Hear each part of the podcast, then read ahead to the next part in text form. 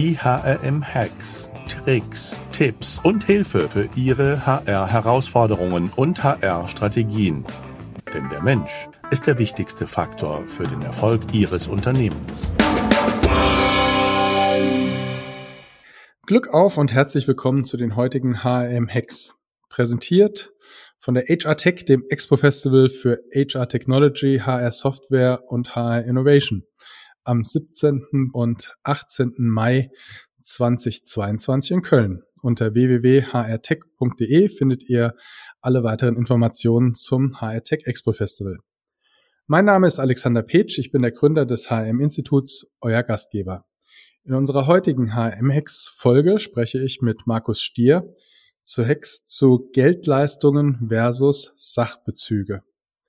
Seinen beruflichen Werdegang startet Markus Stier in einer Steuerkanzlei, bevor er als Leiter der Entgeltabrechnung im Bereich Payroll in einem mittelständischen Unternehmen tätig war. Markus Stier ist Spezialist der Payroll und als Berater deutschlandweit unterwegs. Er leitet das ALGA Kompetenzcenter für Payroll und ist Chefredakteur der Fachzeitschrift Lohn und Gehalt. Herzlich willkommen, Herr Stier. Herr Pitsch, vielen herzlichen Dank für die Einladung. Geldleistung versus Sachbezüge. Ah, das war ja früher so eines der Lieblingsunternehmerthemen, sage ich mal. Beliebtes Mittel für mehr Netto vom Brutto. Gibt es da was Neues? Eine ganze Menge Neues. Es ist ein, Sie sagen es gerade, ein Ursprungsthema eigentlich. Also der Wunsch mehr Netto vom Brutto, den äh, kennen wir seitdem es die Entgeltabrechnung gibt. Natürlich sind Sachbezüge, da immer wieder ein gern genommenes Thema, leicht in der Umsetzung. Ich gebe dem Mitarbeiter mal eben eine Sachzuwendung und äh, dann kennen wir alle die Bagatellgrenze von 44 Euro. Im nächsten Jahr, im Übrigen 2020, dann schon 50 Euro. Also im ersten Moment könnte man denken, Mensch, die Attraktivität vom Gesetzgeber wird doch hier eingeführt. Naja, aber wo es eine Steuerfreiheit gibt, gibt es auch viele gesetzliche Regelungen. Nicht zuletzt durch Jahressteuergesetz 2019 und jetzt aktuell durch BMF-Schreiben vom 13. April 2021 hat der Gesetzgeber doch an der einen oder anderen Stelle die Zügel etwas enger genommen. Das kann man schon so sagen. Mhm. Und was, was darf ich mehr und was darf ich weniger? Naja, Sie dürfen jetzt erstmal 50 Euro ab nächsten Jahr, aber Sie müssen eine klare Abgrenzung treffen. Sie müssen jetzt schauen, was ist eine Geldleistung, was ist ein Sachbezug. Da werden Sie jetzt sagen, ja, das, das ist einfach. Also gebe ich jemandem Geld, ist es Geld, gebe ich jemandem Geschenk, ist es eine Sache. Ja, aber mittlerweile nutzen wir ja auch gerne Gutscheine und Geldkarten. Und da ist die Frage, ist das dann noch ein Sachbezug oder ist es eine Geldleistung? Der Gesetzgeber hat hier etwas ja jetzt gemacht, was eigentlich unüblich, mittlerweile nicht mehr ganz so unüblich, aber eigentlich im Steuerrecht unüblich war, dass man ein Gesetz mit einem Gesetz verknüpft, das steuerfremd ist. Also ein Gesetz, mit dem wir sonst in der Entgeltabrechnung nichts zu tun haben, das ist hier passiert durch das Zahlungsdiensteaufsichtsgesetz. Na, das hört sich ja ja, für einen Nicht-Steuerexperten wild an. Alles halb so schlimm. Es wird nicht so heiß gegessen, wie es gekocht wird. Aber es bedarf natürlich schon einer etwas genaueren Betrachtung. Das Zahlungsdiensteaufsichtsgesetz ist ein Gesetz, das aus dem Hause der BaFin stammt, also der Bundesaufsicht für Finanzdienstleistungen. Ich könnte jetzt einfach stumpf sagen, also damit setzen sich unsere Banken und Versicherungen tagtäglich auseinander. Wir in der Entgeltabrechnung machen das nicht. Aber der Gesetzgeber nennt eben jetzt hier in seinem Steuerrecht, es müssen die Voraussetzungen des Zahlungsdiensteaufsichtsgesetzes erfüllt sein. Das heißt, bei einem Gutschein oder einer Geldkarte muss ich eben darauf achten, dass es weiterhin ein Sachbezug ist und eben nicht eine Geldleistung. Jetzt äh, lassen Sie es mich griffiger machen. Eine klassische Geldleistung, Herr Page, ist, wenn ich Ihnen 20 Euro in die Hand drücke. Aber eine klassische Geldleistung ist auch, Herr Peach, wenn ich Ihnen eine Kreditkarte in die Hand drücke, wo jeden Monat 20 Euro drauf sind. Weil die können Sie auch wie ein klassisches Zahlungsmittel einsetzen. Und wie ist das mit einem Amazon-Gutschein? Ja, wo ich ja das, fast alles für kaufen kann? Das wusste ich, dass die Frage jetzt kommt. Denn äh, genau das ist ja auch der Punkt. Schauen Sie mal, so einen Amazon-Gutschein, den können Sie sehr breit einsetzen, den können Sie weltweit einsetzen und am Ende wissen wir gar nicht, wo wir etwas gekauft haben. Und deshalb ist der Amazon-Gutschein zwar in dem BMF-Schreiben, in dem Gesetzestext nicht genannt, aber er ist ab nächstem Jahr nicht mehr möglich. Denn der Gesetzgeber sagt ganz klar, wenn ein solcher Gutschein, eine Geldkarte eingesetzt werden kann, ja, unbegrenzt, ohne dass Sie wissen, von wem kaufen Sie jetzt etwas und unbegrenzt, was kaufen Sie, ist es keine Sachleistung mehr, sondern ist eine Geldleistung. Sie merken so, wir gehen jetzt tief ins ZAG rein, aber das ist ein wichtiger Punkt. Denn ähm, nehmen wir nicht nur mal Amazon, nehmen wir also grundsätzlich einen Online-Händler. Ein Gutschein ist ein Gutschein, wenn er bei dem eingelöst werden kann, der den Gutschein ausgestellt hat. Ein Gutschein ist ein Gutschein, wenn er für ein sehr begrenztes Warenkontingent eingesetzt werden kann, mit dem der Aussteller des Gutscheins zum Beispiel auch Verträge geschlossen hat. Sie merken ja schon, so ein klassischer Online-Händler, so ein Marketplace, erfüllt doch gar nicht die Voraussetzungen. Hm. Also ich sage jetzt mal, ein Tiernahrungsgutschein eines Tiernahrungshändlers könnte die Voraussetzungen umgekehrt erfüllen. Ja, das Zahlungsdiensteaufsichtsgesetz nennt eben so drei Buchstaben. Paragraph 2, Nummer 10, äh, Absatz 1 des ZAG nennt eben so drei Buchstaben. Und in dem Buchstaben A wird eben genannt, wenn Sie den Gutschein bei dem Aussteller einlösen können. Lassen Sie mich Ihr Beispiel aufgreifen. Wir haben jetzt einen Gutschein eines großen Tierfutterherstellers oder Produkte für Tiere.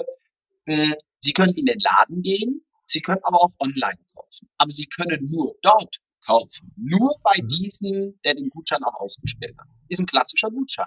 Ist sogar nicht mal aufs Inland beschränkt.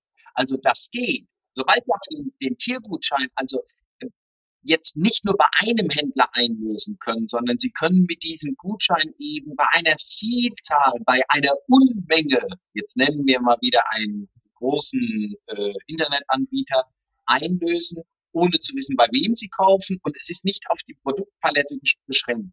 Da sagt der Gesetzgeber eben, ja, das ist ja dann schon wie ein Zahlungsmittel. Sind wir wieder bei dem Punkt, Zahlungsdiensteaufsichtsgesetz, und somit wäre dieser Gutschein dann eben raus. Ich kann weiterhin Gutscheine verwenden. Ich muss nur schauen, welche Gutscheine habe ich im Einsatz. Mhm. Gibt es sonst noch Neuerungen zum Thema Gutscheine? Ja, also die Gutscheine an sich, es wird auch nochmal klargestellt, dass eben Gutscheine und Geldkarten, die klassisch als Zahlungsmittel eingesetzt werden können. Da muss man ein bisschen aufpassen, was hat man jetzt im Einsatz. Also ich sage mal, viele Arbeitgeber nutzen ja auch den Weg, dass man so eine klassische Prepaid-Kreditkarte ausgibt. Für mich ist das ein bisschen Widerspruch. Eine Kreditkarte ist eine Karte mit Kredit. Eine Prepaid-Kreditkarte geht ja nur, wenn sie Guthaben drauf haben. Also irgendwie ist das ja auch ein bisschen merkwürdig in der Darstellung. Aber nichtsdestotrotz, diese klassische Prepaid-Kreditkarte, auch wenn da monatlich nur 44 Euro drauf sind, im nächsten Jahr 50 Euro, ist ein Zahlungsmittel und ist deshalb immer eine Geldleistung. Weil das wissen wir, Kreditkarten können überall eingesetzt werden. Die kann ich in einem Internetshop hinterlegen, mit der kann ich in ein Ladengeschäft gehen und kann damit einkaufen, mit der kann ich auch eine Fahrkarte, ein Flugticket kaufen, da kann ich vielleicht sogar am Geldautomaten Bargeld mit abheben. Das sind klassischerweise Zahlungsmittel, das geht nicht mehr überall, was Sie für Überweisungen nutzen können. Also wir haben ja mittlerweile auch diese Überweisungsportale, womit Sie Devisen kaufen können, womit Sie eben ganz klassisch auch am Markt Bargeld erhalten. Das ist ein Zahlungsmittel. Und wir wissen ja alle aus dem Steuerrecht, Bargeld ist immer steuerpflichtig. Und deshalb muss man entsprechend auch da bei der Abgrenzung drauf achten. Wie ist das mit dem Thema Verpflegung? das Thema Verpflegung ist nicht neu geregelt. Wir wissen alle aus dem Steuerrecht, Verpflegung ist im Steuerrecht ja so ein Thema. Mein Gott, wie häufig kann man einen Mitarbeiter verpflegen? Sei es die Betriebsveranstaltung. Ja, das ging jetzt da auch um, um Karten, ja, um Geldleistungen sozusagen. Ja, also die klassische, ähm. also die, der, die klassische Essensmarke, die meinen Sie jetzt, okay, ja. äh, die, da ändert sich nichts. Also die klassische Essensmarke, die für eine Mittagsbeköstigung eingelöst werden kann, die eben steuerlich begünstigt ist, 3,10 Euro über den Sachbezugswert. Das geht in Zukunft weiterhin. Das ist auch durch das BMF-Schreiben nicht geändert worden. Worauf man nur achten mhm. muss, ist, das ist ja jetzt mit dem BMF-Schreiben nicht neu geregelt, sondern, sondern schon mit dem Jahressteuergesetz 2019. Ich muss eben als Arbeitgeber darauf achten, ich darf keine zweckgebundene Geldleistung mehr geben und ich darf aber auch keine nachträgliche Kostenerstattung vornehmen. Das ist auch durch das aktuelle BMF-Schreiben nicht genauer definiert. Also dieser Grad, wann bin ich jetzt in einer Erstattung, wann bin ich in einer zweckgebundenen Geldleistung, der ist sehr schmal, da muss ich achten und deshalb ist die Essensmarke weiterhin eine Essensmarke, wenn sie die steuerlichen Voraussetzungen der Richtlinie erfüllt, eine Marke pro Tag und eben maximal 3,10 Euro über dem Sachbezug. Mhm. Ihre zwei Beispiele vorher, können Sie die noch mal, oder Ihre zwei Ausführungen vorher, können Sie die noch mal an Beispielen festmachen? Was sozusagen die. Sie, Sie meinen jetzt auf, auf das Essen nochmal bezogen? Hm, Sie hatten gerade ausgeführt, dass sozusagen zweckgebunden auf der einen Seite zweckgebunden, ja. genau, mhm. und auf der anderen.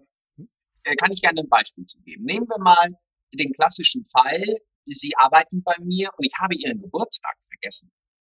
Ich stehe also heute Morgen bei Ihnen in Ihrem Büro, wir unterhalten uns und während dieses Gesprächs kommen Sie plötzlich und sagen, ja, ich hatte ja auch Geburtstag. Jetzt stehe ich als Ihr Vorgesetzter ja auch etwas ungünstig da und würde mich jetzt aus dieser Nummer in dem Falle rausholen, indem ich sage, das wusste ich natürlich. Natürlich wusste ich, dass, ich, dass Sie Geburtstag haben, wollte Ihnen auch noch gratulieren, aber Sie haben die ganze Zeit gesprochen, ich kam ja gar nicht zu Wort. Deshalb jetzt von meiner Seite aus auch Ihnen nochmal meinen herzlichsten Glückwunsch.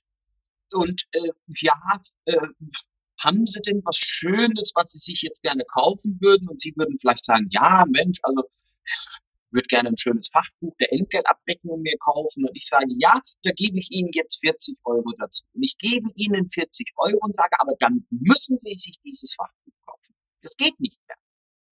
Weil es eine zweckgebundene Geldleistung ist.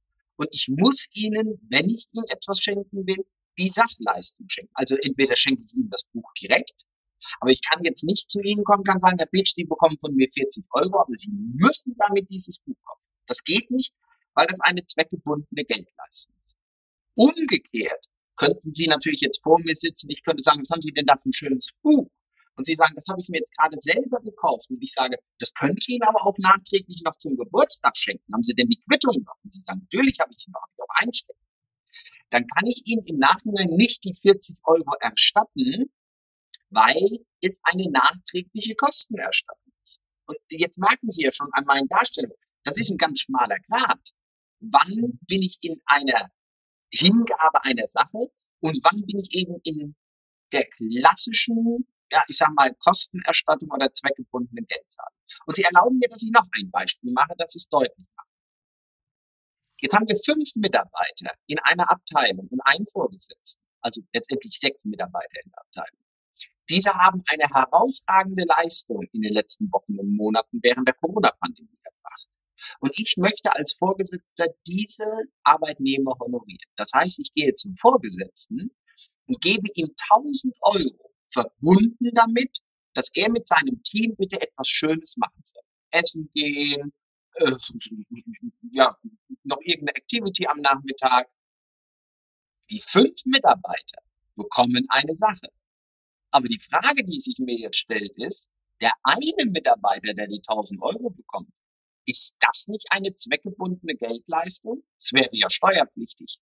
Den Vorgesetzten möchte ich jetzt sehen, der jetzt noch mit seinen Mitarbeitern hier äh, dann abends schön essen geht. Also das, das Beispiel soll deutlich machen, wie schmal der Grad zwischen der Abgrenzung Geld und Sachleistung ist. Wie ist das, wenn ich zum Beispiel sage, ich stelle einen Gutschein aus für ein Restaurant? Und das Restaurant rechnet im Nachhinein mit mir ab. Das ist unstrittig. Das geht. Sie stellen den Gutschein aus. Das wird sogar im BMF schreiben vom 13.04. so oft dargestellt. Da gibt es eine Aufzählung unter der Randziffer 11. Da kann, kann man sehen, was, was, was ist möglich. Da steht sogar drin, äh, bezogen ist das da auf einen Tankgutschein. Ich kann einem Mitarbeiter einen Gutschein aushändigen für eine Tankstelle. Er fährt damit zur Tankstelle. Die Tankstelle muss aber anschließend direkt mit dem Arbeitgeber abrechnen. Herr Petsch, übertragen wir das Beispiel auf Ihres.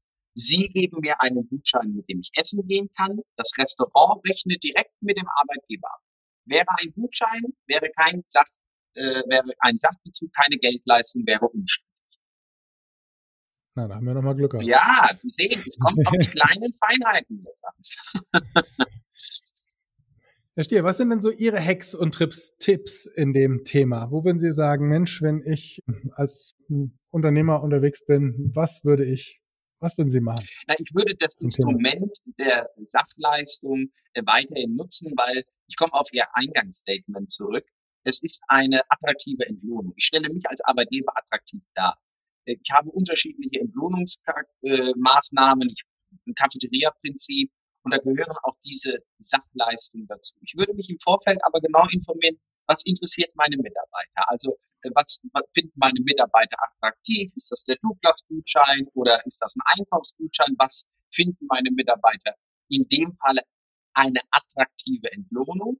Und dann würde ich mich intensiv damit auseinandersetzen, welche Möglichkeiten haben wir. Das heißt, meine Fachleute in der Entgeltabrechnung frühzeitig mit einbinden, um dann eben oder gegebenenfalls über einen Dienstleister, einen Steuerberater zu versuchen, hier die, das Beste für mich herauszuholen in der Entlohnung, um zu schauen, ist das klassischerweise als Geld- oder Sachleistung äh, dann einzuordnen. Aber ich würde dieses Instrument weiter nutzen und ich würde das auch immer wieder als Attraktivität des Arbeitgebers in den Vordergrund stellen.